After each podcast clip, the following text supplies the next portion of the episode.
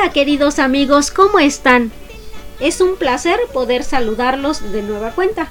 Bienvenidos a este su canal educativo. Me presento. Soy Lisbeth Franco Hernández. Actualmente trabajo en el nivel primaria como docente atendiendo un grupo de sexto grado y también estoy estudiando la maestría en educación. El día de hoy hablaremos de un tema súper, súper importante, tanto para los que trabajamos en el sistema educativo como para la sociedad en general. Pues ese tema se llama la evaluación de instituciones educativas. Así es como lo escuchan amigos. El día de hoy vamos a analizar cómo es que se evalúa a una institución educativa. Y para ello vamos a empezar primero pues definiendo qué es evaluación, ya que tantos conceptos que existen actualmente y con el bombardeo de información podemos quizás tomar un concepto errado. En un siguiente punto estaremos hablando del sentido que tiene la evaluación institucional, es decir, ¿para qué evaluar una institución? Posteriormente, trataremos los puntos sobre las características que debe de tener una buena evaluación institucional. Y para finalizar nuestro gran tema, estaremos hablando sobre las funciones que tiene la evaluación institucional, es decir, una vez recogida la información, ¿qué vamos a hacer con ella? Un tema súper interesante, ¿verdad? Bueno, pues no le demos más vueltas y comencemos. Definamos primero qué es evaluación. Ya sé, exámenes, ¿no?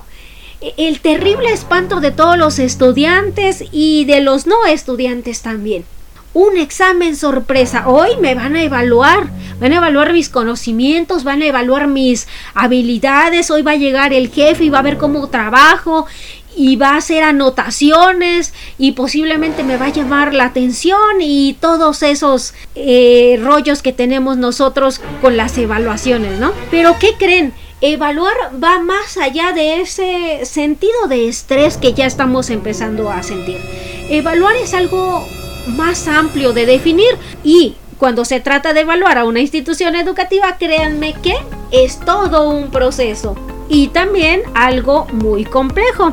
Pero para apoyarnos un poquito en definir qué es evaluación, vamos a traer algunos invitados a nuestro panel y el primero de ellos es Álvarez Méndez. Y él opina que evaluar es medir, es calificar, es clasificar, es examinar, o aplicar pruebas.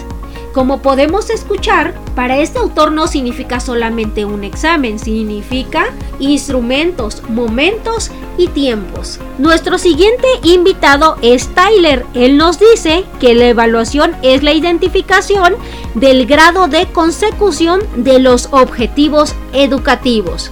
Y ustedes dirán, ¿con qué se come todo esto, no? Pues sencillo amigos. Este autor nos habla que a través de la evaluación vamos a identificar en qué grado, en qué nivel se está logrando el alcance de los objetivos que tiene planteada la educación, que tiene planteada una institución. Esto con el fin de ver hasta dónde hemos llegado y qué aspectos podemos modificar para seguir mejorando. Nuestro último invitado es Fernández Díaz y él, respecto a la evaluación, nos dice que es un proceso contextualizado y sistemático, el cual también está diseñado intencionalmente y técnicamente para la recogida de información importante y que ésta debe ser fiable y válida. De acuerdo a todo esto que nos comentan nuestros invitados, podemos nosotros sacar una deducción, complementar los conocimientos que ya teníamos, complementar con lo que ellos nos mencionan y podríamos nosotros ir aterrizando en que la evaluación es un proceso. Este proceso contempla como paso número uno la recogida de información, es decir, obtener esa información y lo cual dentro de él también conlleva pues los instrumentos que vamos a utilizar, en qué tiempo lo vamos a hacer, cómo lo vamos a hacer y de quién vamos a obtener esa información. El segundo paso sería la emisión de juicios de valor. Una vez obtenidos los instrumentos que aplicamos para la recogida de evaluación, vamos a emitir un juicio de valor, es decir, vamos nosotros a analizar lo que ya tenemos y vamos a ver los alcances de esos resultados para posteriormente pasar al último paso que es la toma de decisiones. Con la información ya recopilada, vamos nosotros a tomar esas decisiones. ¿Qué se tiene que hacer? ¿En dónde está parada la institución? ¿Cuáles son las carencias de la institución? ¿En qué necesita la institución poner un poco más de empeño y cuáles son aquellas ventajas que tiene en sí mismas. Lo cual claramente pues nos da el espacio para que las instituciones sigan mejorando en el logro de los objetivos que tienen planteado. Pasemos a nuestro segundo tema y este trata sobre qué sentido tiene la evaluación institucional, es decir, todos cuando nos evalúan es lo primero que nos preguntamos, ¿no? ¿Y por qué tanto examen? ¿Y por qué tantas pruebas? ¿Y qué hacen con toda esta información? Pues bien, hablemos de el sentido de la evaluación para una institución.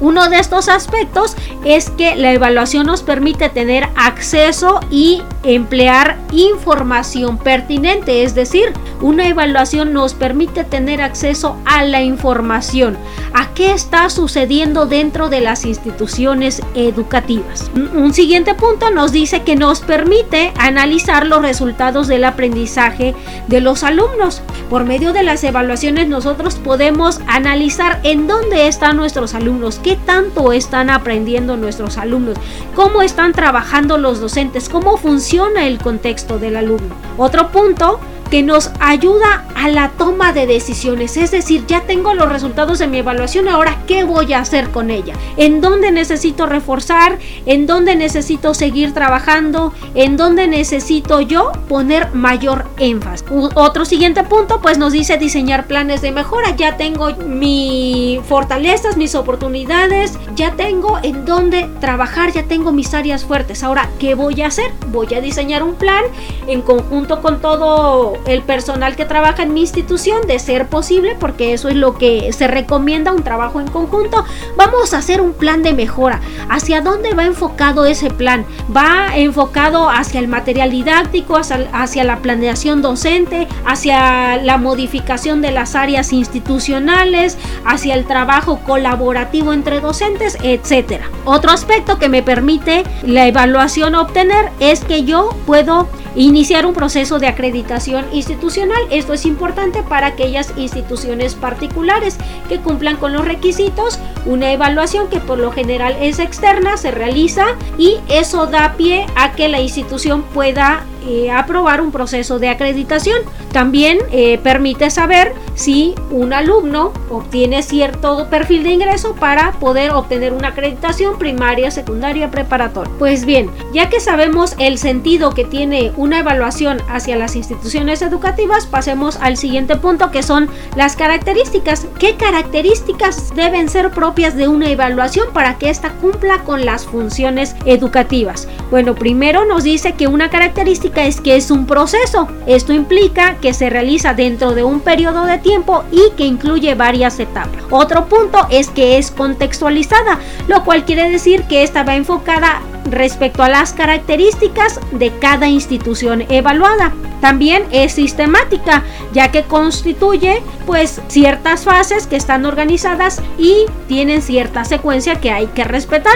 También la evaluación es intencional, ya que esta exige que se haga una planificación previa al aplicarla y que tenga ciertos objetivos para con las instituciones a las que se van a evaluar. También debe ser integral, ya que debe de tomar en cuenta todos los aspectos que conforman la institución. También nos dice que eh, otra característica es que la evaluación emite juicios de valor, es decir, no son juicios para criticar, no son juicios para sancionar, son juicios para analizar en dónde estamos situados. También tiene un carácter informativo, ya que la recogida de información y todo eso nos permite compartir con autoridades educativas y poder de ahí definir algunos aspectos que necesitamos seguir trabajando para eh, adoptar medidas correctas también tiene una finalidad formativa Esta significa que va a tratar de perfeccionar de todo el proceso, pues los resultados que tiene la acción educativa. Y por último, pues nos dice que la evaluación es continua, es decir, no hay un cierre para estas. Cada información que se recaba nos va a servir para seguir mejorando y así sucesivamente se va a dar una continuidad. Y por último, pues queridos amigos, hablemos de las funciones de esta evaluación.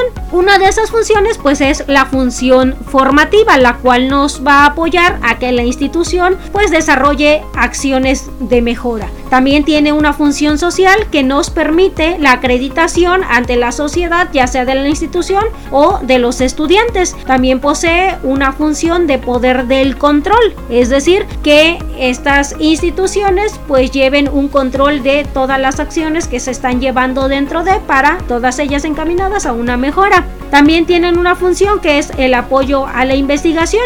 Quiere decir que todo este proceso pues conlleva ciertas investigaciones, ciertos datos, cierta recopilada de información y eso apoya a las funciones investigativas. Como pudimos analizar amigos, pues evaluar a una institución educativa pues ya lo habíamos mencionado en un inicio, es algo complejo, es un proceso bastante largo, pero eh, si bien analizamos vale la pena porque finalmente las instituciones son las encargadas de estar con nuestros niños jóvenes adolescentes quienes en un futuro no muy lejano pues estarán al frente de nuestro país y qué más que invertirle a lo educativo para que creamos eh, y desarrollemos nosotros generaciones que realmente tengan el poder de hacer cambios productivos y cambios para mejora de este país. Pues fue un gusto estar con ustedes el día de hoy. Nos vemos en un próximo capítulo.